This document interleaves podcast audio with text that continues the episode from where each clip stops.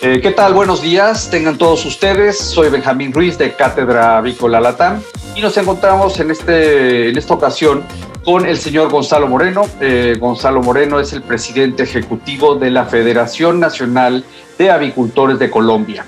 Y bueno, estamos aquí con él también, a, Alberto Rossi de Cátedra Avícola, eh, Cátedra Avícola Latam. Y bueno, queremos hablar, conversar con FENAVI puesto que este año pasado, 2020, fue un año especial, como ellos mismos lo han llamado, y todos sabemos el por qué, eh, porque nos ha afectado a todos la pandemia, pero creo que es muy importante porque eh, Colombia llevaba una racha eh, por lo menos durante la última década de crecimientos muy importantes y este año pasado hubo una, una afectación principalmente en la producción de pollo de engorde, aunque no tanto en la producción de huevo.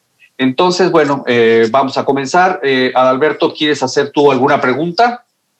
Me gustaría básicamente, Benjamín, eh, preguntarle a, Gonzalo cuál ha sido el grado de afectación que ha sufrido la producción de pollo de engorde, como vos bien decías, y qué expectativas tienen, qué planes tienen para volver a recobrar el volumen productivo de antaño. Pues buenos días para todos, muchas gracias por la invitación, muchas gracias Adalberto y Benjamín. Pues miren, nosotros, sector avícola colombiano, se en dos sectores, pollo y huevo. En el caso de huevo tuvimos un crecimiento del 14% en la producción. Venía jalonando desde el año anterior, había aumentado el encacetamiento y, digamos, tuvimos una, una producción récord llegando a casi 16 mil millones de huevos que se produjeron en el 2020. Caso de pollo es, digamos, consecuencia del cierre del canal institucional que llamábamos Oreca, hoteles, restaurantes, casinos. Se disminuyó la producción en un 4.6% aproximadamente. Esto nos lleva a un, consumo per cápita muy parecido al que teníamos en el año 2018, cerrando en más o menos 33 kilos per cápita en el caso de pollo y en el caso de huevo cerramos el año con la cifra histórica de 325 huevos per cápita.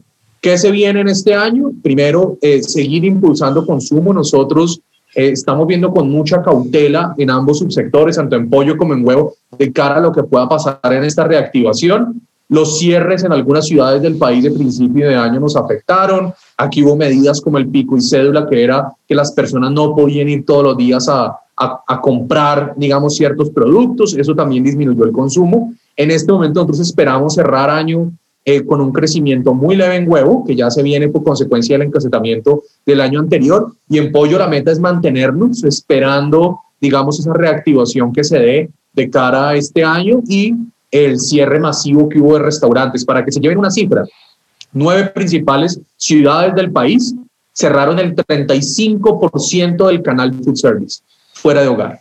Esto es algo dramático. En Colombia somos muy del pollo asado. Ese pollo asado, digamos, es eh, muchos cerraron, pero también es el tema de restaurantes que denominamos corrientazos, que son restaurantes populares de oficina, los cuales en su mayoría servían pollo, canal que desapareció. No obstante, en hogares vimos un repunte, pero no alcanzó a compensar esa caída tan dramática fuera de hogar. Claro, y este, y bueno, y en estas expectativas que tienen ustedes para este eh, año 2021, eh, habrá una recuperación del canal Loreca. Eh, ya supongo que ya se está retomando cierta actividad económica en ese sentido, ¿no? En Colombia. Sí, nosotros, digamos, en este momento en las principales ciudades se siente una normalidad. Hemos, ah, hemos crecido, digamos, con respecto a lo que teníamos el año pasado, ese crecimiento de la apertura Esperamos que se recupere. No obstante, la preocupación que tenemos y la hemos trasladado a los productores es la incertidumbre. Hasta que no, tenga, hasta que no esté el 70% de la población vacunada y tengamos una inmunidad de rebaño, no podemos cantar victoria. Se podría presentar un nuevo cierre y como nuestros ciclos son tan planeados, tenemos que tener mucha cautela. No obstante, nosotros venimos impulsando unas campañas de consumo muy agresivas, tanto en pollo como en huevo, en tema de hogar. Yo creo que ahí está la clave y la clave es mostrar el pollo y el huevo que son muy versátiles y la oportunidad que se tiene de cocinarlo al interior de las casas, lo cual nos permitió que la caída en pollo no hubiera sido mayor como en otros países lo sabemos. Gonzalo, es sabido que todas las crisis representan también oportunidades. Eh, y si bien ustedes tienen una gran expectativa de crecimiento en el mercado interno, me pregunto también qué expectativa tienen de crecimiento en el exterior, ¿no? Con las exportaciones. Nosotros empezamos un camino de construir un estatus sanitario para poder exportar.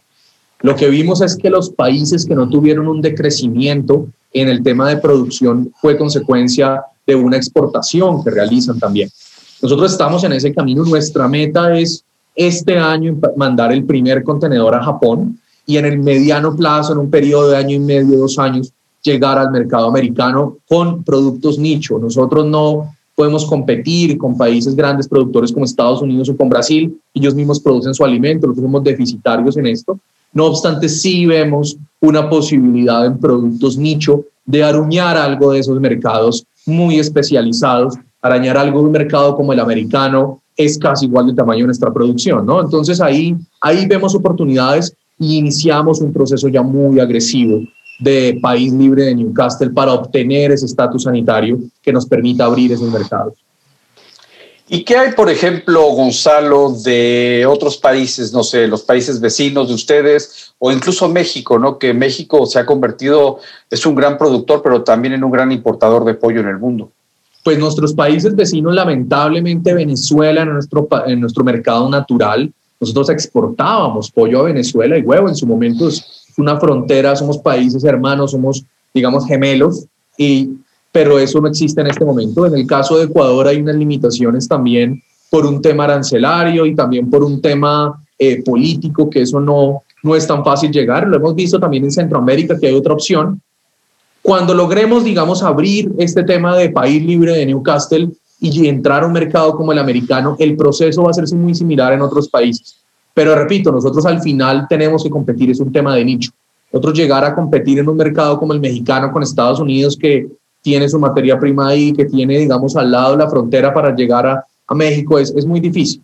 Pero sí creo y estamos convencidos que podemos llegar con un tema de nicho a ofrecer un producto con valor agregado en, digamos, con muchas de nuestras plantas que ya hoy en día lo están haciendo en el mercado colombiano, que han hecho inversiones millonarias y que producen muchos productos que pueden decir a la medida del consumidor. Productos que a veces unas compañías muy grandes no lo pueden hacer, pero que algunos por el tamaño de las que tenemos sí lo pueden hacer. Gonzalo, me preguntaba en qué eh, puntos habían hecho foco en la medida que hacían campañas de incentivación del consumo interno. Pues mira, eso, eso ahí sí se presentó una oportunidad maravillosa. Nosotros, como ustedes saben, hacemos unas campañas muy agresivas en tema de consumo, de fomentar el consumo. Y el año 2020 nos permitió explorar el tema de la virtualidad. Con el programa Pollo hicimos algo único, que hicimos un Masterchef de pollo, en el cual hicimos un reality, llegamos a más de 300 mil personas por medio de estos medios. Al final las impresiones, ustedes saben que en redes sociales las impresiones son eh, millonaria, se puede decir así. En Facebook llegamos a más de un millón de personas, en Instagram a más de 300 mil personas. Este Masterchef nos dio un millón de 650 mil vistas en YouTube. Eso fue una locura. Sacamos recetas. Les voy a dar una chiva, como decimos en Colombia. Estamos próximos a sacar un juego, un juego para Android y para dispositivos Apple para tema de recetas. Eso es en el caso de pollo. Y la campaña de mi amigo el pollo, que fue muy agresiva. En el caso de huevo, sacamos un producto muy bonito, que es algo que se llama la Liga Super Crack. Nosotros ya veníamos con la idea de fomentar consumo en niños y creamos la primera serie animada enfocada en nutrición. Sale cada dos semanas en televisión abierta, a, las, a las siete y media de la mañana, que es cuando los niños se despiertan sábado en la mañana. También está replicado en canal de YouTube. Precisamente anoche estaba viendo con mi hijo los 12 capítulos que ya tenemos y eso nos generó, digamos, primero un tema de incentivar consumo en niños, futuras generaciones, pero nos permitió llegar a una, una, parte de la población muy extensa que por medio de redes sociales accede. También sacamos un programa que se llama La Línea Dorada para Adultos Mayores, en el cual les estamos ayudando nutricionalmente en el camino. Hicimos un programa también de televisión que se llama Rompe la Cocina Show, que es de recetas enfocadas en huevo por medio de las de las redes, tenemos más de, más de 100 mil impresiones en, en esos canales en Facebook. Y el Día Mundial del Huevo nos metimos en una locura como digna de las que nosotros sabemos meternos como FENAVI en Colombia y fue que hicimos el bingo más grande virtual que se ha hecho en Colombia. Hicimos 14 horas de streaming, eso fue el Día Mundial del Huevo, 13 mil personas conectadas, más de 10 mil likes, eh, y con esto alimentamos una parte de la población en Ciénaga junto con la fundación de Carlos Vives de 700 familias en Ciénaga. Eh, fue un año en el cual nos volcamos a la virtualidad, este año vamos a seguir en ese camino, pero lo que estamos viendo es la virtualidad nos abrió un panorama de llegar directamente a los, a los consumidores. Este año vamos a lanzar un programa muy agresivo de recetas, recetas con una tecnología que no se ha hecho en Colombia stop motion, de hacer las recetas, digamos, que se vea el plato y cómo va evolucionando, muy parecido a Tasty. En el caso de pollo, este año vamos una apuesta muy grande de eso. Y en el caso de huevo, eh, también estamos muy agresivos con la Liga Super Crack, que es la serie animada. Tan es así que ya nos han pedido traducciones a otros idiomas para ser comercializada. Si no la han visto, la invito a que la vean porque sí es algo de lo cual estamos muy orgullosos. Ese programa de huevo y el videojuego de pollo que vamos a lanzar, que ya lo pueden descargar. Que la verdad, para ser un gremio colombiano, eh, siento que estamos a la vanguardia y estamos llegando a consumidores de muchas formas diferentes. Qué importante además enfocarse en los niños, que son los futuros consumidores, ¿no? Exacto. Eso es un tema, en mi casa yo lo veo. Digamos, anoche a mi hijo le hicimos una torta de huevo con banano y él me decía, papá, pero no estoy comiendo huevo. Y si así, es que esa torta tiene huevo y fue, me decía, ah, y hay un programa precisamente sobre eso. Y en el caso de niños también, eh, nos hemos dado cuenta que en el caso de pollo, los niños comen más pollo porque es más fácil masticarlo. Yo tengo dos niños pequeños en la casa, entonces todo el tiempo experimentamos con eso, que no les gusta muchas veces porque se aburren todo eso y el pollo es muy versátil y nos ha ayudado. Los invito, por ejemplo, a que bajen la aplicación de Listo el Pollo, que es el juego que ya lo pueden bajar. Y la verdad, gratamente sorprendidos de los resultados que hemos tenido, sobre todo de las, de las recetas que se pueden tener ahí. Sí, es, es increíble, Adalberto, lo que FENAVI ha hecho en, Colombia, por ejemplo, con también con respecto al huevo, ¿no? Porque eh, no nada más en niños, este programa que ya bien mencionaste, Gonzalo, eh, de la, del consumo de huevo en los adultos mayores, realmente han hecho tan buen trabajo que se, han, se están acercando al consumo de México, que es altísimo, ya, está, ya, ya, sobrepasaron los 300, 300 y pico, y, y, van ganando, van ganando terreno de una manera impresionante. No pocos países han logrado lo que ha hecho, bueno, yo creo que ninguno, ¿no? Lo que ha hecho FENAVI, ¿no? Así es, muy interesante. Eh, Adalberto, ¿tienes eh, alguna otra cuestión que te gustaría hablar con Gonzalo? Quisiera saber más que nada, eh, de cierta forma, cómo se organiza esta esta formación de fondos que son los que se necesitan para poder apalancar una campaña de semejante envergadura como la que han eh, mm, realizado en, en, Colombia para el incentivo del consumo tanto de huevo como de pollo. ¿no? Eh, es una campaña que necesita de, de, de, de, un, un apalancamiento económico muy importante. Sí, nosotros eh, desde el año 94 se creó una figura en Colombia que es el Fondo Nacional Avícola. Estos son, están marcados dentro de la, la Constitución del 91 creó algo que se llama los, las contribuciones parafiscales, que es un impuesto con una destinación específica, muy parecido a lo que los americanos llaman un checkpoint, una, una cuenta, digamos, en ese sentido. Entonces nosotros, cada pollita de un día y cada pollito de un día que nace en el país paga una contribución, contribución que va a una bolsa para pollo y una bolsa para huevo que se destina exclusivamente para ese sector. Hemos tenido un crecimiento, cuando empezamos no era muy grande, hemos tenido un crecimiento a la par con la industria y esto nos ha permitido, digamos, generar estas campañas de consumo y es lo que este año nos permitió apalancar la tarea titánica que estamos haciendo, que empezamos hoy precisamente, de vacunación contra el Newcastle. Nosotros estamos destinando casi el 50% de los recursos del Fondo Nacional Avícola del año 2021 para esta campaña. Estamos convencidos que mejorar el estatus sanitario va a mejorar, va a ser una, una mejora para todos los productores, además que nos va a permitir abrir mercados, pero también va a mejorar la rentabilidad. Nosotros, si bien es del último caso que tuvimos de Newcastle fue en el año 2018, estamos saliendo a buscar los casos. Y fue, es una estrategia agresiva, es una estrategia que solamente vamos a vacunar en este mes casi 300 mil aves Ustedes saben el trabajo que significa eh, vacunar 300 mil aves una gota en un ojo, eso es una locura. Pero lo estamos haciendo y estamos convencidos que ese es el camino.